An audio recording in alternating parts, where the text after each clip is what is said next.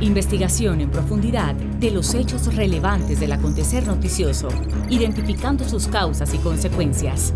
De la mano, Isabel Cuervo y su equipo de profesionales. Bienvenidos a Periodismo de Investigación por Americano. Comenzamos. Hola, ¿qué tal? Les saluda Isabel Cuervo. Bienvenidos a Periodismo de Investigación por Americano. Hoy vamos a tratar un tema que tenía pendiente desde hace muchísimo tiempo, en remojo, vigilándolo, observándolo. Ya les he informado antes sobre, obviamente, la crisis en la frontera sur de los Estados Unidos, pero había que seguir observando este fenómeno porque, como se los advertí, por supuesto no iba a menguar, sino que al contrario iba a crecer el problema, iba a crecer la situación, iba a crecer no solamente el riesgo de seguridad nacional al interior de Estados Unidos, sino el riesgo de vidas humanas, vidas humanas que van desde todas las edades y sobre todo desde infantes cruzando solos sin ningún acompañamiento esas trochas y esos caminos por todo Centroamérica intentando entrar al gran gigante del norte, a los Estados Unidos, persiguiendo un sueño americano que se ha convertido en total y absoluta pesadilla. Para abordar un tema como estos de especialistas, de personas que, debe estar, que deben estar in situ, en campo, personas que hablen con propiedad y no que repitan el mismo discurso eh, maniqueísta de los medios hegemónicos de comunicación, pues había que traer a alguien grande, alguien que realmente eh, ha estado inmersa en el campo, en el lugar, en la zona, con los migrantes y que tiene, por supuesto, la misma mirada de intención social que tengo yo desde eh, mi mirada como periodista de investigación, análisis y opinión que ustedes ya conocen.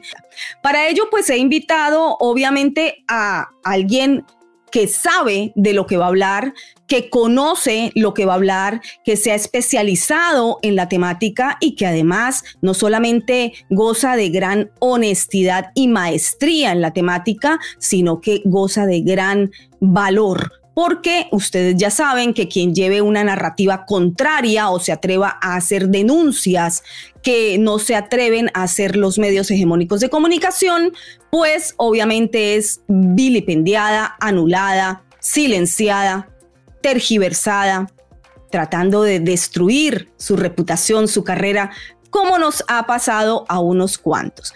Pero eh, de valientes eh, está escrito el camino hacia la verdad, así que hacia allá vamos a dirigirnos hoy. Hoy les traigo a Guadalupe Correa Cabrera, PhD, doctora en ciencias políticas. Es profesora asociada en la Universidad George Mason en Virginia y sus áreas de especialización son México, Estados Unidos relaciones internacionales, crimen organizado, inmigración, seguridad fronteriza, movimientos sociales y trata de personas. Todas temáticas que nos interesa abordar hoy. Ha investigado el crimen organizado y la trata de personas en Centroamérica y también a lo largo de las rutas migratorias del este de México, con el apoyo de la Oficina para Monitorear y Combatir la Trata de Personas del Departamento de Estado de los Estados Unidos. Así que le vamos a dar entrada a Guadalupe Correa. Bienvenida Guadalupe, muchísimas gracias por estar aquí. Pues muchísimas gracias a ti Isabel por la invitación para hablar de un tema fundamental. Este va a ser el tema eh, de lo que viene, o sea, lo que sigue del año, hasta las elecciones intermedias porque sabemos que la manipulación de la migración es en muchos sentidos eh, utilizada para fines político-electorales y para otros fines mucho más perversos, porque eso es lo que estamos viendo. Y definitivamente he estudiado este tema, cruz, he cruzado la frontera en su totalidad, tres veces toda la frontera, este, de un lado a este, de este a oeste, y bueno, conozco muchas regiones fronterizas, he, ido o en muchos otros viajes a diferentes regiones, ¿no? Para conocerlas mejor, para terminar un libro sobre toda la frontera México-Estados Unidos y el tema migratorio, conozco las rutas migratorias, he hecho mucha investigación de campo desde el año 2016, 2015, porque yo vivía ahí, pero para preparar este, esta propuesta y finalmente, bueno, eh, ahorita estoy tratando de escribir un libro sobre tráfico de personas.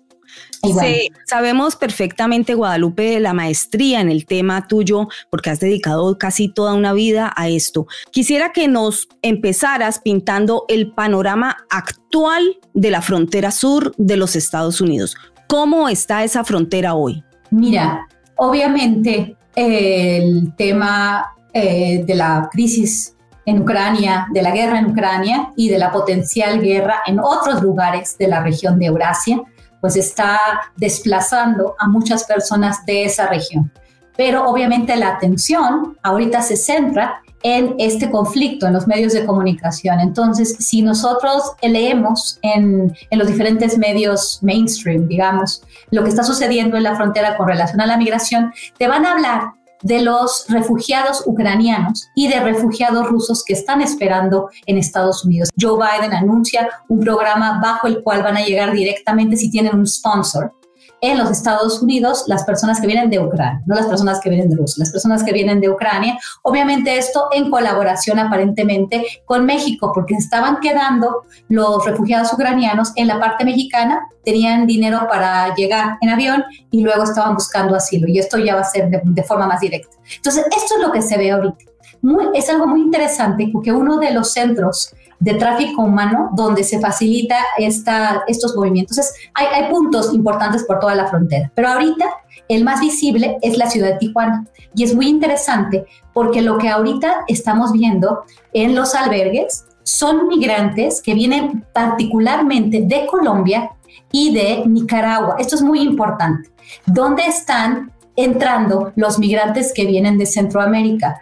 En estos últimos años, este tipo de, flujos de diferentes países bien organizados, porque los flujos vienen por grupos y grupos grandes, como vimos en el caso de los haitianos el año pasado, llegan a un, un punto específico de la frontera, como es el caso de Ciudad Acuña eh, y, este, y, la zona de, del río, Texas, y Ciudad Acuña en Coahuila, que ha sido también un punto ahora muy importante de paso, pero no los medios lo cubren totalmente. Entonces, parece ser que ellos, ahorita los, centroamericanos, están pasando por la frontera de Texas, pero ya no se ven ahorita como se vieron a principios del año pasado cuando, cuando, cuando llegué, cuando hubo un, cuando llegó eh, Joe Biden a la presidencia, llegan acompañados de ONGs, y ahorita voy a hablar un poco sobre eso, porque el conjunto de ONGs, y les quiero hablar de una red de ONGs muy interesante, Hecate Society, que yo me, eh, me, di cuenta de, de, eso el año pasado cuando llega Biden a la presidencia. Después, unos días después, eh, unas semanas después, llegan aparentemente del lado de, de, de con unas ONGs y con unas camisetas que les habían dado que decía, eh, por favor, Biden, déjanos entrar. Eh, let us in, en inglés. Y detrás de la camiseta había un nombre que se, había una, una había un, una, pues un nombre, un nombre escrito. Y este nombre tiene que ver con una ONG que estaba en ese momento apoyando a los migrantes que llegaron y que se pusieron un campamento exactamente en el puente, el cruce fronterizo del Chaparral San Isidro. Y fue muy interesante. Casi todos ellos en ese momento eran de Centroamérica, Cuba y Haití. Yo pude verlos, todavía no tenía la vacuna. Y bueno, era, era un poco complicado poder ir, pero, pero quise ir, este, quise hablar con algunos de ellos y eran de esos países. Y entonces vi las camisetas, porque era, ah, llegando Biden, es, por favor, Biden, déjanos entrar, ¿no? En inglés.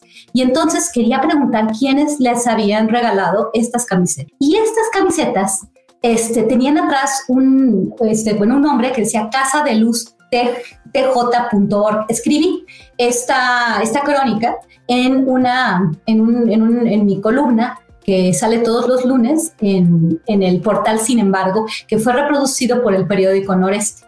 Esto, este, esta, esta columna se publicó el, 3 de, el 25 de marzo del año pasado y aquí doy todos los, los detalles, ¿no? Entonces, cuando veo que atrás dice esto, les pregunto a las personas que quién les había dado las camisetas y en ese momento llega una persona de origen estadounidense con una camiseta que decía Equality y había una bandera eh, de representación de LGBT y empezaron ellos a repartir eh, cafés, empezaron a repartir eh, comida. Y yo vi que este señor sale de una camioneta Mercedes-Benz muy, muy elegante y había, estaba como cuidado de algunos migrantes que bajan la, la comida y entonces él se pone a repartir. ¿no? Es, fue muy, muy interesante porque yo, lo, yo, yo llego y le pregunto que, de dónde venía. Y él me dijo, Casa de Luz, lo mismo que tenían las camisetas atrás. Y cuando le pregunto a los migrantes, ellos me lo señalan. Entonces, esas camisetas aparentemente fueron eh, distribuidas por esa ONG, Casa de Luz. Eh, estoy diciendo esto porque en, estos momentos eh, yo creo que, bueno, todo el apoyo a la comunidad migrante en Tijuana ha cambiado bastante. Y este tipo de ONGs, que, tiene, que son un paraguas de ONGs que funcionan a la par, que, están bien, este, bien, bien ubicadas, bien identificadas y que operan todas de la mano a lo largo de la frontera, este, siguen operando el día de hoy. Y entonces facilitan esta entrada y bueno, y el camino del sur hacia el norte también lo facilitan, tanto los coyotes, los traficantes de personas, como estas ONGs participando con apoyo obviamente de fundaciones y bueno, también de la sociedad civil, que a veces no es muy claro cuál es el origen. Pero entonces este, este dinero se va repartiendo en los diferentes en las diferentes casas de migrantes. Es como un camino que se facilita, que facilita la entrada a los Estados Unidos eh, de, de, forma de ayuda, ¿no? Así es, así es. Permíteme, voy haciendo unas acotaciones, Guadalupe, para que la gente entienda el nivel de expertise que tú tienes en esta zona. Eh, muchos saben, y tú también lo sabes, que yo como periodista también he cubierto la zona de la frontera muchas veces y no es la única frontera que he tenido que cubrir eh, como periodista. es decir, eso le permite a uno también tener unos comparativos de los comportamientos de las diferentes fronteras. La frontera sur de los Estados Unidos es una, es una frontera bastante singular, única en el mundo, dado que es una frontera que siempre se ha visto atestada de gente o con intenciones de entrar a los Estados Unidos de manera no legal. Volvemos en minutos a Periodismo de Investigación por Americano, en donde te ofrecemos los elementos de investigación, contexto y análisis de los hechos sin censura, para que saques tus propias conclusiones. En breve regresamos con Periodismo de Investigación, junto a Isabel Cuervo por Americano.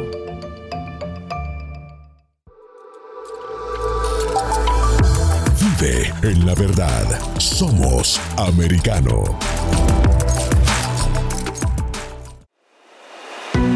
Los hechos relevantes que ocurren en Estados Unidos, Europa, Asia y Medio Oriente vistos con la mirada experta de la internacionalista Lourdes Subieta en Así está el mundo. De lunes a viernes, 11 a.m. Este, 10 Centro, 8 Pacífico. En vivo por Americano.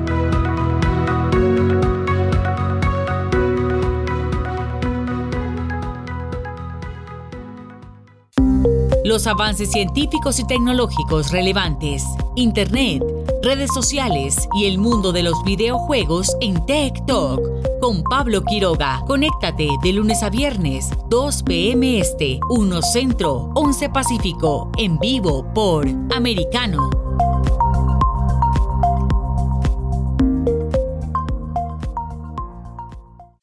Diversas ideas, múltiples argumentos, distintos puntos de vista. Únete a las líderes de opinión más influyentes de habla hispana de lunes a viernes a las 5 p.m. Este, 4 Centro, 2 Pacífico, en vivo por Americano.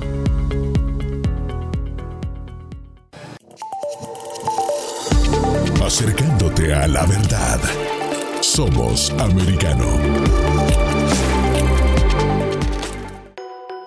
Estamos de vuelta con Periodismo de Investigación junto a Isabel Cuervo por Americano.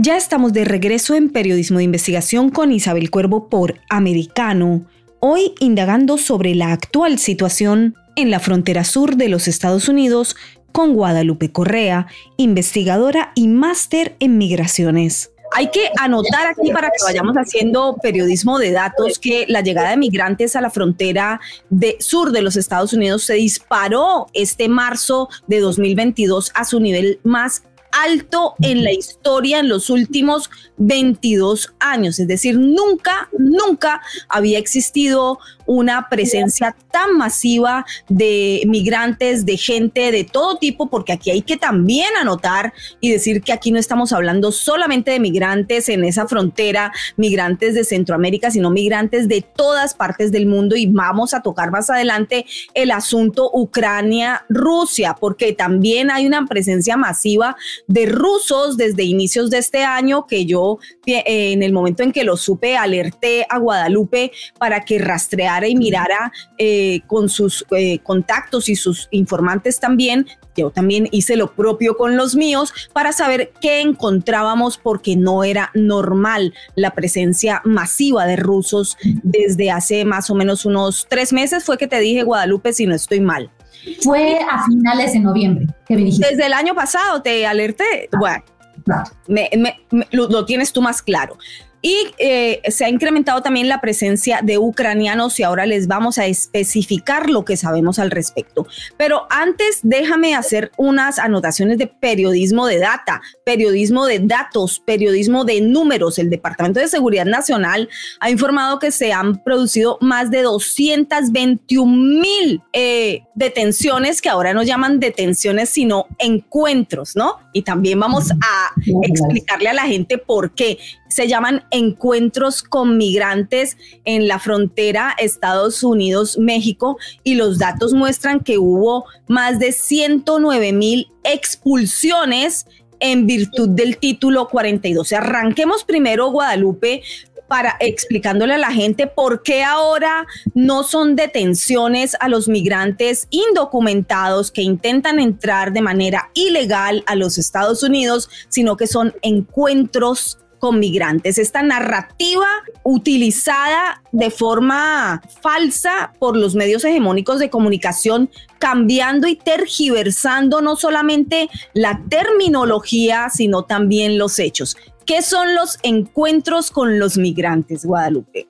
las agencias estadounidenses y como, como estaba, estaba tratando de, de, de empezar a hablar de una supuesto, un supuesto cambio en el lenguaje utilizado a partir de que Biden llega a la presidencia de los Estados Unidos. Lo que quería decir es que estas ONGs ya vienen operando en una forma muy, muy, muy importante desde antes. Pero es interesante porque durante la era de Trump eh, se utilizó una narrativa o un, una, una, un acercamiento a la cuestión migratoria que bueno, yo como migrante, yo al principio pues puse el grito en el cielo, ¿no? Y yo estudiaba la migración de alguna forma, se utilizaba y se sobreutilizaron pues términos que de alguna forma también se utilizaron de forma despectiva, ¿no? El, el, el término eh, migrante, eh, eh, illegal alien. Este es una persona que, que, no es de ahí,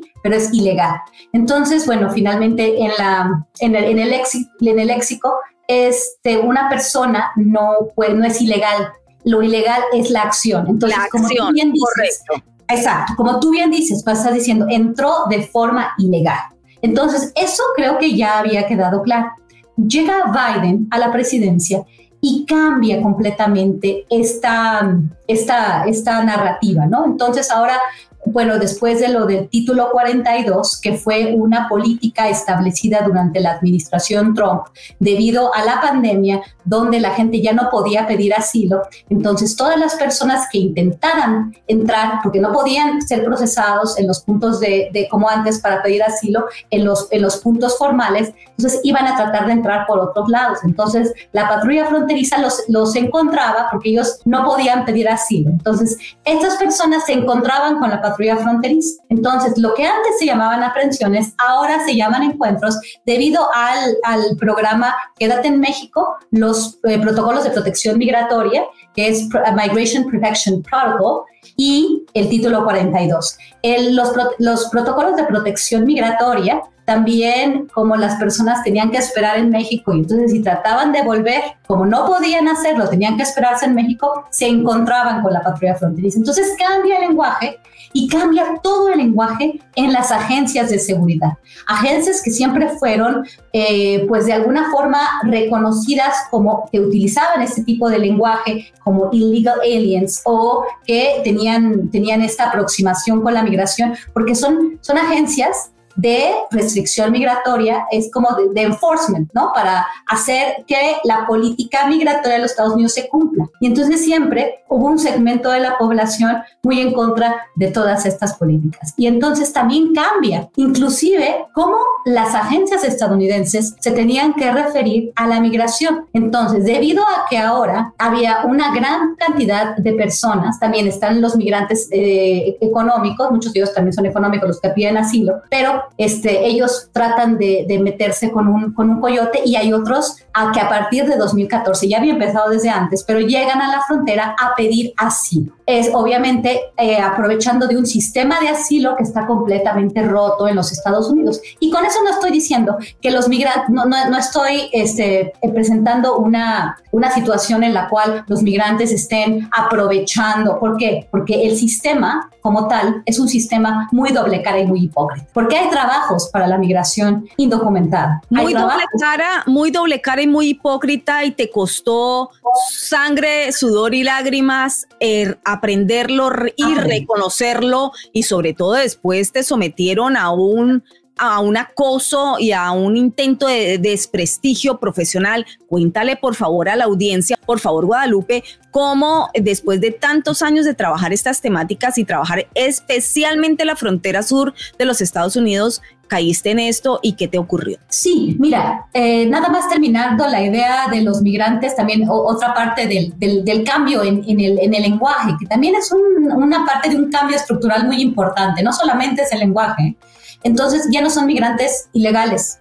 eh, o illegal aliens, son ahora, ahora solamente en la cuestión oficial se puede decir migrantes irregulares, debido a que este, cuando piden asilo ya no son eh, ilegales, sino son más bien irregulares, o sea, las entradas no son ilegales, no, las entradas son irregulares. Entonces, lo que yo hice eh, con, con, apoyo muy importante del Departamento de Estado, que estoy muy agradecida del dinero que, que, que permitió hacer una, una, una, investigación. Creo que en la, ambas partes hicimos lo mejor que pudimos con este tipo de, de, de recursos para entender eh, problemáticas vinculadas a la, a la trata de migrantes, al tráfico de migrantes y al crimen organizado, porque yo estudiaba los, los carteles mexicanos y su configuración.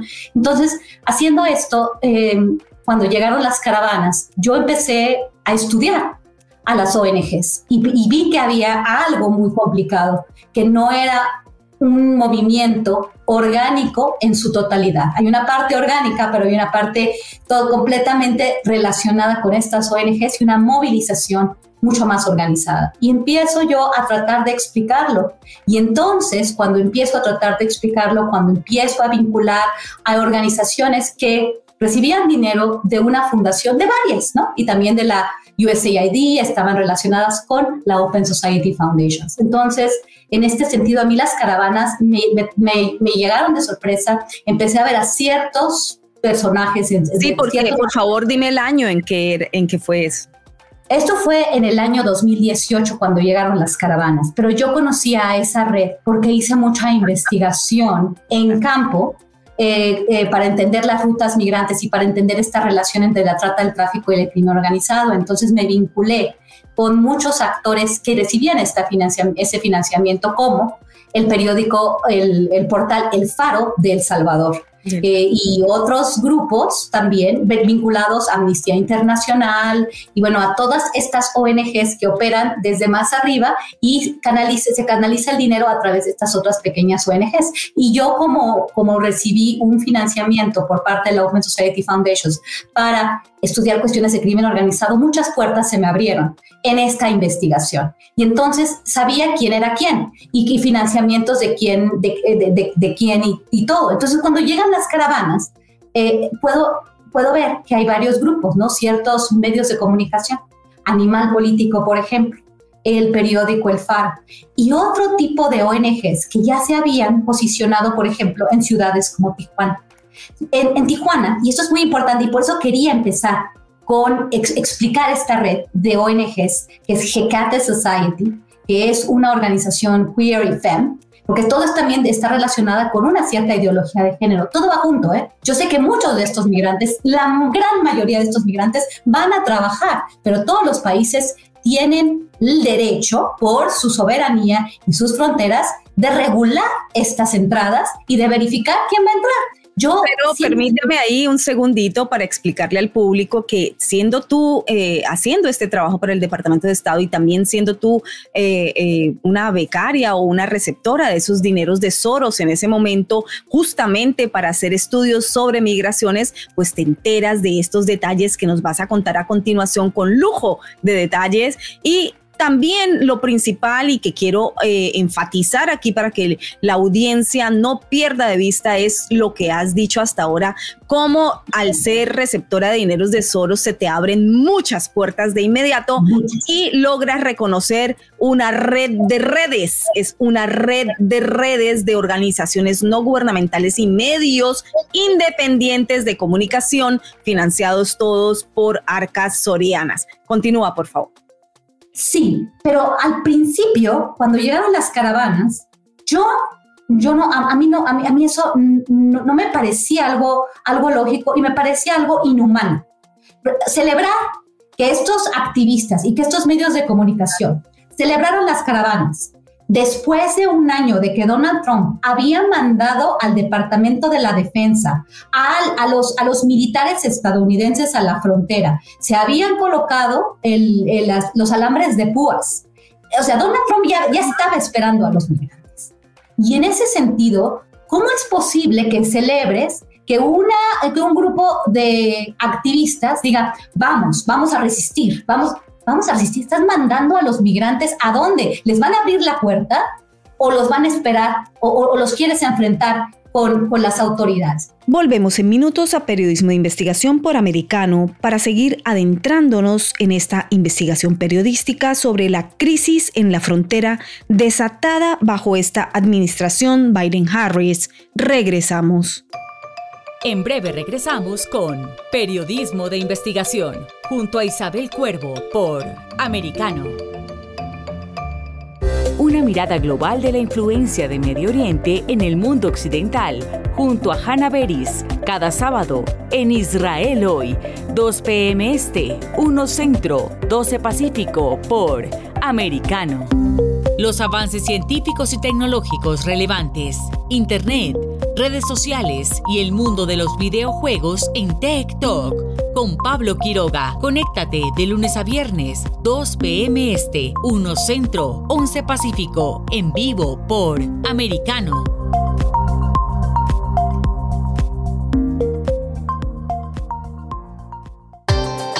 Busque su copa, siéntese cómodo y discuta los eventos más destacados de la semana en el único programa que analiza en tono relajado los temas más serios del momento. El Antídoto Rojo Extra, cada sábado, 9 pm este, 8 Centro, 6 Pacífico por Americano.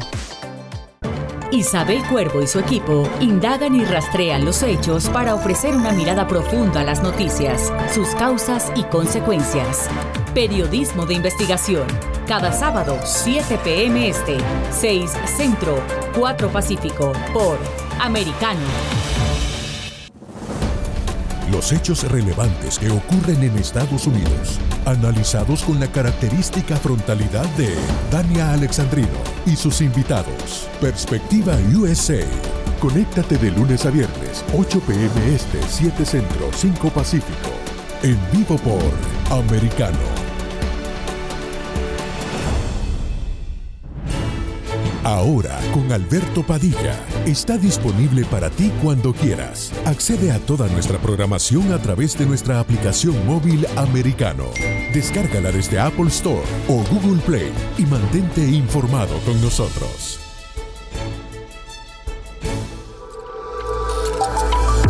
Vive en la verdad. Somos americano. El análisis de la actualidad política de los países del sur de Latinoamérica y sus consecuencias en el continente, junto a Marcelo López Macía, de lunes a viernes, 10 a.m. Este, 9 Centro, 7 Pacífico, por Americano.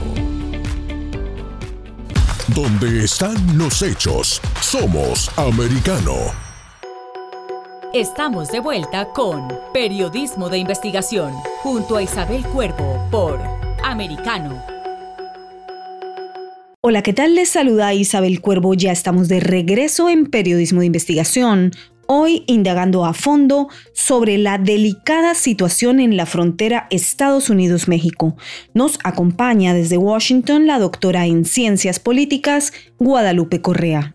Este fenómeno de enfrentar a los movimientos sociales con las autoridades para luego tomar ciertas políticas, eh, es, una cuestión de contrainsurgencia. Eso se, se, conoce en los manuales militares. Entonces, yo estaba realmente enfadada y enfurecida porque yo conocía los redes, yo conocía, o sea, yo sé la, la, necesidad que tienen estas personas, yo sé todo lo que les cuesta en cuestión de dinero, de integridad física, algunos mueren, las mujeres son violadas, con el, con el afán de, eh, de lograr este sueño americano, que algunos sí logran.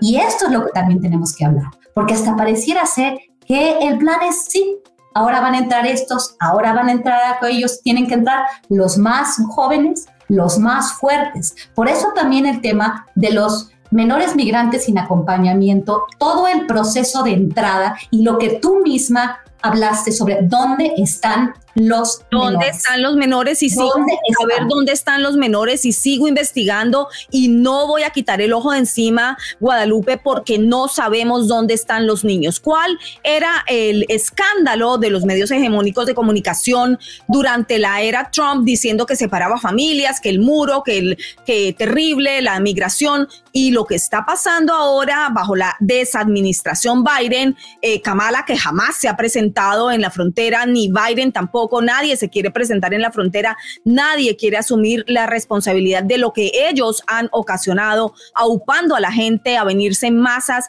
multitudinarias, o sea, es la tercera vez durante la desadministración de este ocupante de la Casa Blanca que llegan más de 200 mil personas a la vez. Ahora en marzo, por favor, estamos hablando, esto es un movimiento masivo tú eres migrante, yo soy migrante, este es un país de migrantes, pero también es un país de respetar las leyes y sobre todo en lo que compete a ti y a mí como investigadoras de hacer respetar los derechos humanos, porque esta gente no puede seguir siendo enviada como si fuera ganado en masa por atravesando tantos países de Centroamérica, sufriendo vejaciones, sufriendo a, eh, toda clase de daño en su integridad física, en donde sabemos tú y yo lo que significa la trata de blancas, la trata humana, donde hay tráfico de drogas, donde hay tráfico de órganos, donde hay tráfico de armas, donde hay todo tipo de delincuencia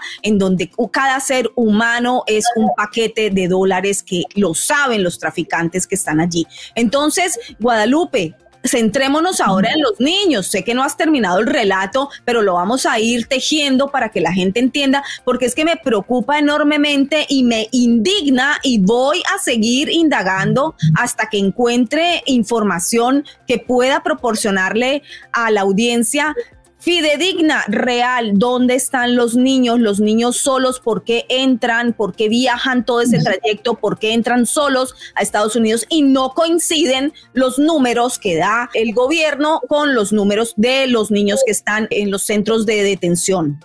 ¿Qué ocurre con los menores? Es que no sabemos. La narrativa oficial es los coyotes se dan cuenta que existe la posibilidad de que los centroamericanos o eh, o migrantes, menores migrantes de países que no son contiguos, o sea, de Canadá y de México, todos los demás países, niños sin acompañamiento, vienen aquí, eh, entran y piden asilo. Lo mismo pasa con las familias debido a que se tienen los, los, los menores, ¿no? Ahora, por el otro lado, cada vez vemos más de estos muchachos menores del, del grupo LGBT más. Y también tenemos albergues ya, y eso se está generalizando en la frontera para estas comunidades.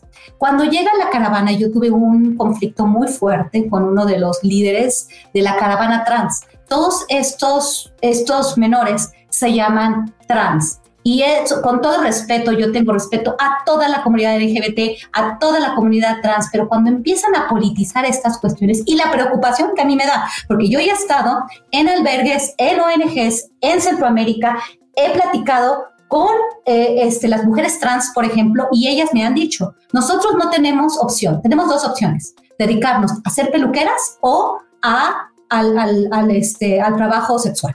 Así te lo dicen.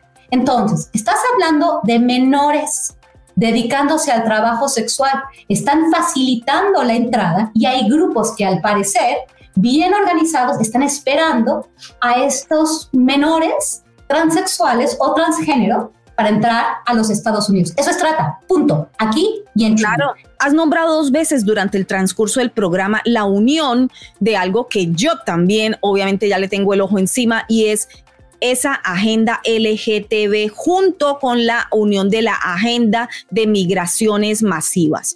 Esta unión es catastrófica, esta unión es supremamente preocupante, esta unión es muy, muy delicada y no hemos llegado ni tú ni yo como investigadoras de vieja data a ningún punto central del asunto, pero estoy segura que lo vamos a hacer. Mientras tanto, hay que seguir obviamente vigilando esto porque aquí quiero introducir en este momento el asunto Ucrania.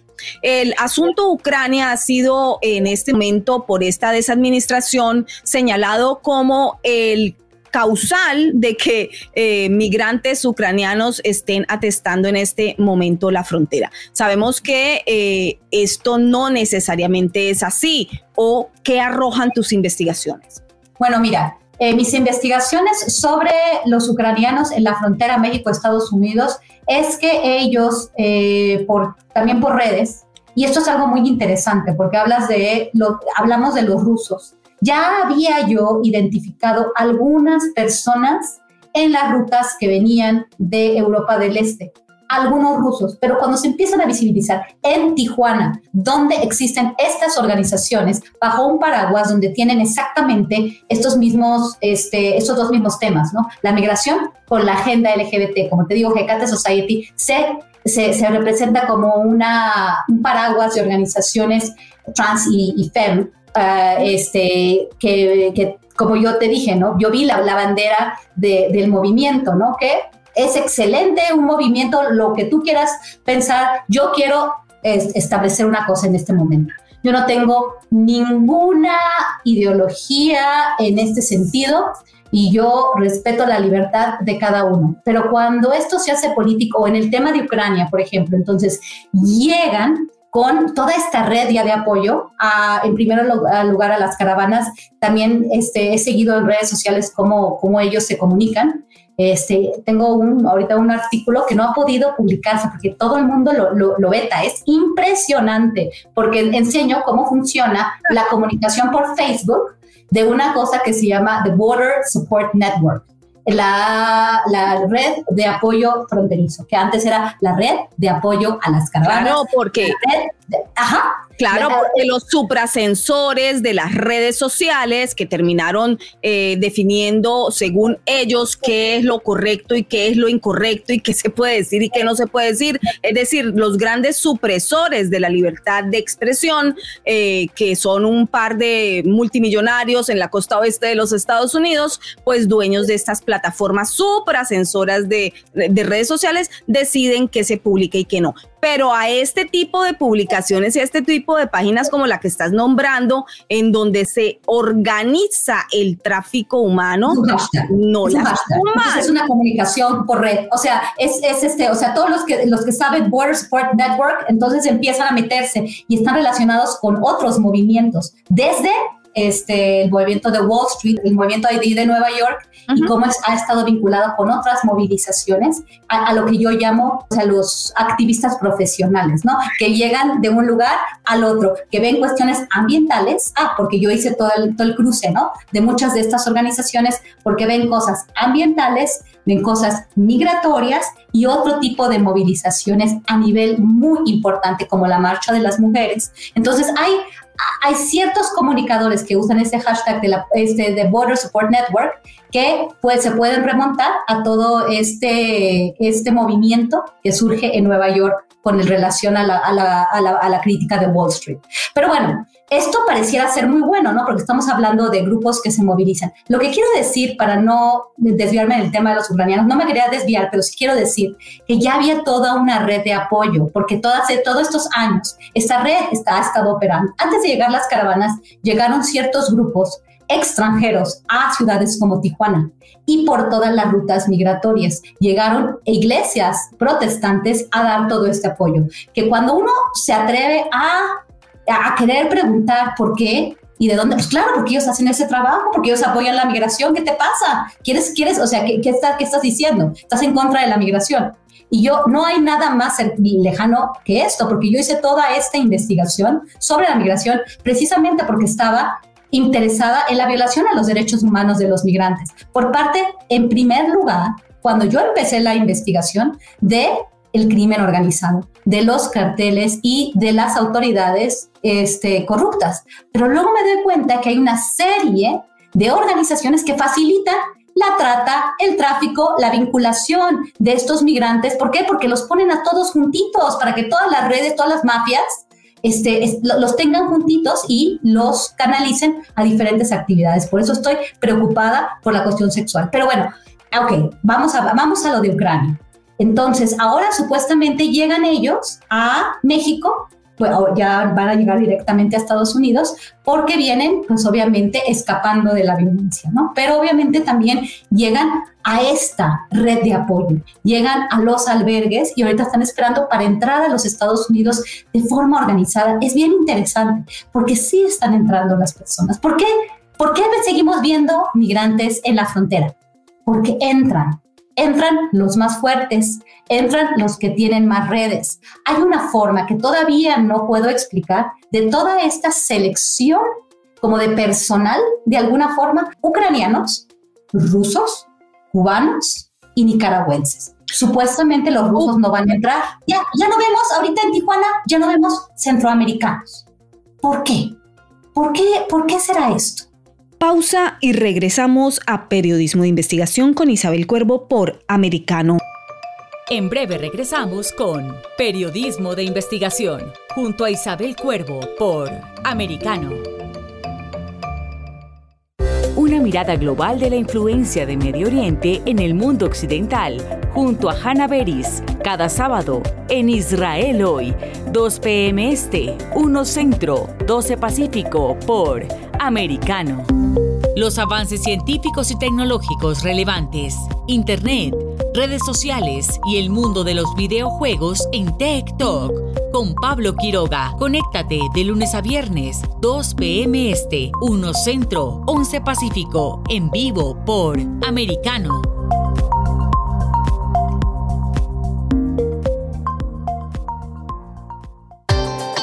Busque su copa, siéntese cómodo y discuta los eventos más destacados de la semana en el único programa que analiza en tono relajado los temas más serios del momento. El Antídoto Rojo Extra, cada sábado, 9 pm este, 8 Centro, 6 Pacífico por Americano.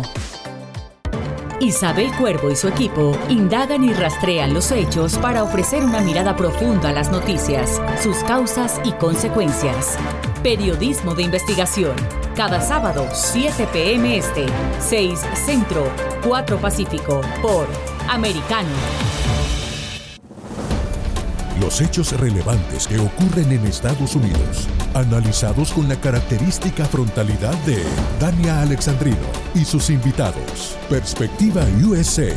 Conéctate de lunes a viernes, 8 p.m. Este, 7 Centro, 5 Pacífico. En vivo por Americano. Ahora, con Alberto Padilla, está disponible para ti cuando quieras. Accede a toda nuestra programación a través de nuestra aplicación móvil americano. Descárgala desde Apple Store o Google Play y mantente informado con nosotros. Estamos de vuelta con Periodismo de Investigación junto a Isabel Cuervo por Americano. Bienvenidos de regreso a Periodismo de Investigación con Isabel Cuervo. Seguimos en entrevista con Guadalupe Correa, doctora en Ciencias Políticas y Migraciones. Estas ONGs, que la mayor parte vienen con fondos estadounidenses, y yo los tengo ya todos ubicados, porque tienen que saber, se tiene que saber quién es quién, para saber cómo operar. Ahorita necesitas frijoles, ahorita necesitas pañales, para que todas ellas operen con abogados, porque cuando llegaron abogados, yo tuve muchos problemas con, por ejemplo, algunos líderes de la caravana LGBT, porque yo decía, esto es trata. Yo, yo estoy estudiando el tema de trata de personas. Yo sé lo que implica el tema de trata. Yo sé lo importante que, que y, y, el crimen es, es lucrar, es explotar a una persona es mantenerla en una situación de, eh, este, de esclavitud moderna.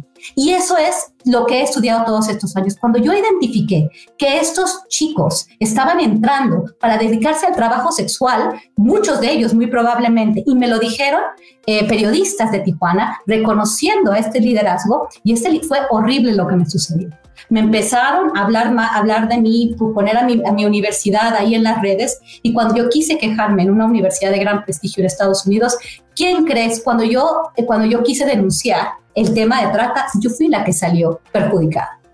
Y tenemos, ¿por qué? Porque hay muchísimas pruebas de todo lo que estoy diciendo. Y no solamente hay pruebas y tú las tienes y yo las tengo y lo vamos a seguir denunciando. Esto eh, me llama la atención, eh, Guadalupe, porque son modus operandis que se repiten en diferentes fronteras de países, obviamente con alguna capacidad adquisitiva para las personas que entran allí, que pueden trabajar, que, bueno, pertenecen al llamado primer mundo. Esto es eh, usual verlo en esas fronteras, estas invasiones de migrantes muy organizados, casi hasta uniformados, como tú lo has narrado eh, al, inicio del programa, con camisetas todos iguales. Cuando hemos cubierto eh, migraciones, migrantes, eh, tráfico humano y este, este tipo de temáticas, sabemos muy bien reconocer a un migrante en necesidad y a otro que hace parte de un juego de globalismo, porque eh, es muy fácil para nosotros en zona, in situ, en el, en el lugar, pues ver cómo están operando no solamente las organizaciones no gubernamentales sin ánimo de lucro y abro y cierro comillas porque son bastante lucrativas en los últimos tiempos, sino también cómo operan las organizaciones transnacionales que tú bien conoces también se encuentran a lo largo de todo el camino de esa frontera de Estados Unidos, frontera sur. Organizaciones que están eh, viendo y constatando todo el tráfico humano que hay, pero que muchas veces nos hemos tenido que enfrentar a ellas. Y lo digo, la última vez que estuve en la frontera me enfrenté de una forma eh, bastante eh, fuerte a los encargados que había enviado la ONU, porque me parecía que además de que mm. trataban de una forma denigrante a los migrantes, pues se hacían los de la vista gorda y además no estaban proveyendo eh, lo que tenían que estar dando en ese momento a los migrantes, que era seguridad y por lo menos un mínimo de acomodo para que los migrantes, mientras pasaban de país a país, pudieran sobrevivir, ¿no? Sabemos quiénes son migrantes y sabemos quiénes no. Ahora, anunció esta desadministración Biden 800 millones, 800 millones de dólares en ayuda militar a Ucrania y también dijo que iba a activar después de que se aboliera el título 42 del cual ya hablamos, que es la ley que entró durante la era Trump para evitar el ingreso masivo de migrantes dado pues el coronavirus. Bueno, lo van a abolir ahora a finales de mayo y va a quedar funcionando entonces un plan que ellos han diseñado de acoger a refugiados. ¿Qué quiere decir eso? Que ese plan que va a funcionar con los ucranianos, porque está lleno de ucranianos en la frontera sur y no todo es por la guerra o el enfrentamiento Rusia-Ucrania, pero ellos insisten en que sí, bueno, se les mandan 800 millones del bolsillo de los contribuyentes estadounidenses de, en un país en quiebra, increíblemente Estados Unidos en quiebra en un déficit histórico del que no sabemos cómo vamos a poder salir y no solo eso, con una inflación elevadísima eh, histórica del 8% en Estados Unidos, esto es algo absolutamente demencial. Bueno, se mandan y se crea entonces ahora este plan de acoger refugiados ucranianos por eh, patrocinio, que tú lo nombraste ahora también ha funcionado con otros países. Ahora tiene que haber patrocinadores de estos refugiados, es decir, gente al interior de Estados Unidos que diga, yo me hago cargo de este ucraniano, soy su sponsor, voy a, eh, tengo capacidad para mantenerlo, déjenlo entrar. Básicamente esto ha funcionado así en otros momentos con otras, con otras nacionalidades. Pero en este momento quisiera llamar la atención sobre algo que has hecho notar en conexión con los, hay mucho ucraniano, mucho ruso, pero que ojo porque los migrantes rusos están pululando no solamente en la frontera sur de los Estados Unidos, sino que están apareciendo en el resto de países latinoamericanos, eh, sobre todo en algunos claves que están en este año en una situación primordial, digamos, de elecciones presidenciales, como Colombia. ¿Por qué no se han presentado en la frontera? Sí, pero sabes una cosa, el problema es este, Isabel, y que fue lo que pasó durante la época de, del presidente Trump. ¿Por qué? Porque culpaban, me acuerdo cuando Alexandria Ocasio Cortés y Kamala Harris, Kamala Harris se puso a llorar porque fue a, Juárez, a también otro centro de, este, ¿cómo se llama? Una estación migratoria, y, y, se puso a llorar y dio un discurso llorando, y luego, este, ahorita ya no sabe ni cómo, ya no, ya no quiere ni siquiera ir porque no se va a juntar con esta gente que no, no me imagino, no sé, no, no, no quiero decir nada, pero ella ella lloró, lloró. Y también, este, Alexandra Ocasio Cortés eh, estaba viendo, vi un programa, como ella estaba viendo otro lado, pero ya sabes, las cámaras, así diciendo qué mal estas, estas, estos, estos lugares tan, tan terribles para los migrantes. Todo parece ser un espectáculo. Pareciera ser que de, los partidos que sean, eh, sigue, sigue justificando esta entrada de personas de muchas partes del mundo, como lo está, como está sucediendo en Europa, como sucedió en Francia. La derecha en Francia habla de una cuestión que se llama eh, la, como, ¿cómo le llaman? La, la gran conversión, o sea, el, el hecho de que al la, la, entrada de migrantes, eh, supuestamente, ¿no? Esto es una teoría, es una teoría que hay como una transformación social cultural, porque sociedades este, donde su identidad está basada en una raza o por ejemplo, el supremacismo blanco o este, sociedades más homogéneas, van a luchar por sus fronteras. Y un nuevo modelo de, a nivel global requeriría que este tipo de nacionalismos no existiera. Hacemos una pausa y regresamos en minutos a Periodismo de Investigación con Isabel Cuervo por Americano. En breve regresamos con Periodismo de Investigación, junto a Isabel Cuervo por Americano. De la mano de la reconocida periodista Rocío López Real, los conservadores españoles en el exterior podrán mantenerse informados de los últimos acontecimientos censurados por la mayor parte de los medios subvencionados por la actual administración. Escúchanos cada fin de semana. Más voz, cada sábado, 1 p.m. Este, 12 Centro, 10 Pacífico por Americano. Más Voz está disponible para ti cuando quieras. Accede a toda nuestra programación a través de nuestra aplicación móvil Americano. Descárgala desde Apple Store o Google Play y mantente informado con nosotros. Iberoamérica hoy un análisis de los acontecimientos políticos y sociales y su impacto en nuestra región. Entrevistas con los protagonistas de los temas relevantes, puntos de vista distintos, para que saques tus propias conclusiones. Conducido por Mario Pacheco y Mamela Fiallo. De lunes a viernes en vivo, 12 pm este, 11 centro, 9 pacífico por Americano. Ideas, argumentos, posturas y visiones, sin desperdicios. Escucha, concuerda o difiere con los postulados de José Aristimuño y Jimmy Nieves, quienes debaten con vehemencia de lunes a viernes a las 9 pm este, 8 centro, 6 pacífico por Americano.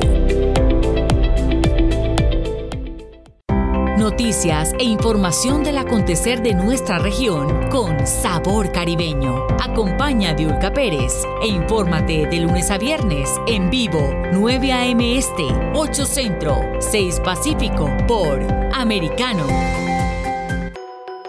Estamos de vuelta con Periodismo de Investigación junto a Isabel Cuervo por Americano.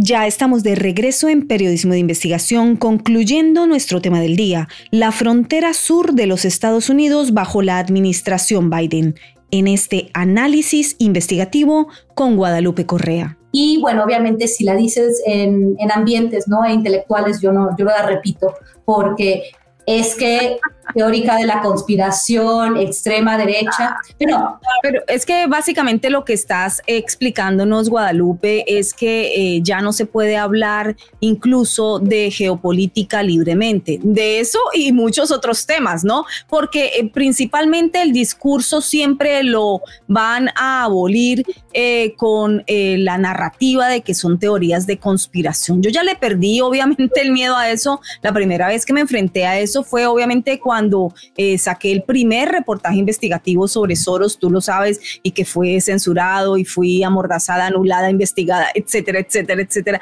acusada de haber hecho un reportaje antisemita y por supuesto de que había ah. eh, puesto teorías de conspiración y que no era periodismo serio. Nada ha podido ser comprobado porque todo eso que han dicho es falso. Entonces, ninguna de esas eh, falsas, falsos discursos pues pudieron comprobarlo porque todo está documentado. Cuando se hace periodismo serio, todo está documentado y los hechos son los hechos y la verdad es la verdad. Así que no hay que tener miedo a esa falsísima bandera de que eh, califiquen un argumento de teoría de la conspiración, porque como eh, yo vengo diciendo desde hace muchos meses, aquí hay mucho de conspiración y poco de teoría. Y lo comprueban los hechos factuales y el pensamiento crítico y la data, la información y los documentos. Así que ahí está la información, no hay que tener miedo, pero hay que observar todos estos fenómenos del globalismo sin miedo a hablar de él porque existe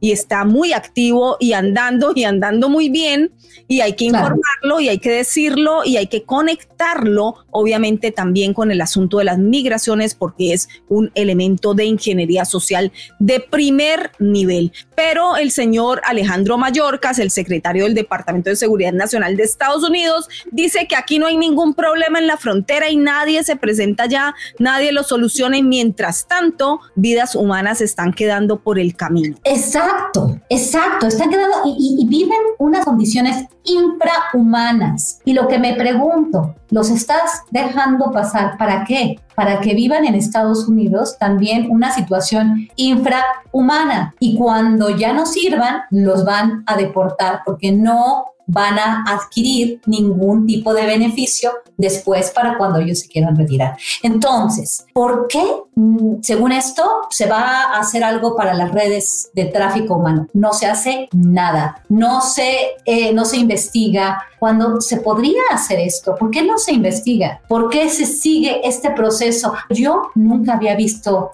este fenómeno de esta forma y siempre los mismos actores, las Naciones Unidas, eh, este, Amnistía Internacional, Human Rights Watch y todas estas eh, organizaciones de la sociedad civil que operan y siempre también ves a otra asociación.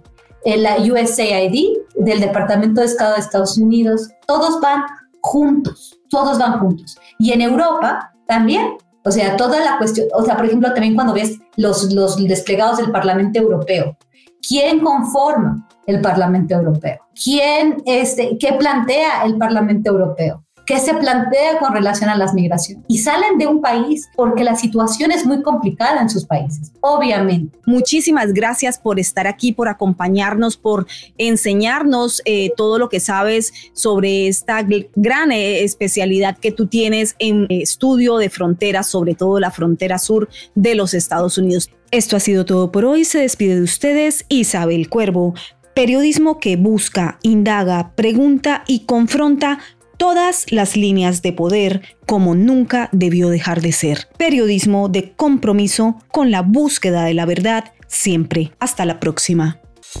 Investigación en profundidad de los hechos relevantes del acontecer noticioso, identificando sus causas y consecuencias. De la mano, Isabel Cuervo y su equipo de profesionales. Cada sábado, 7 p.m. Este, 6 Centro, 4 Pacífico. Periodismo de investigación por Americano.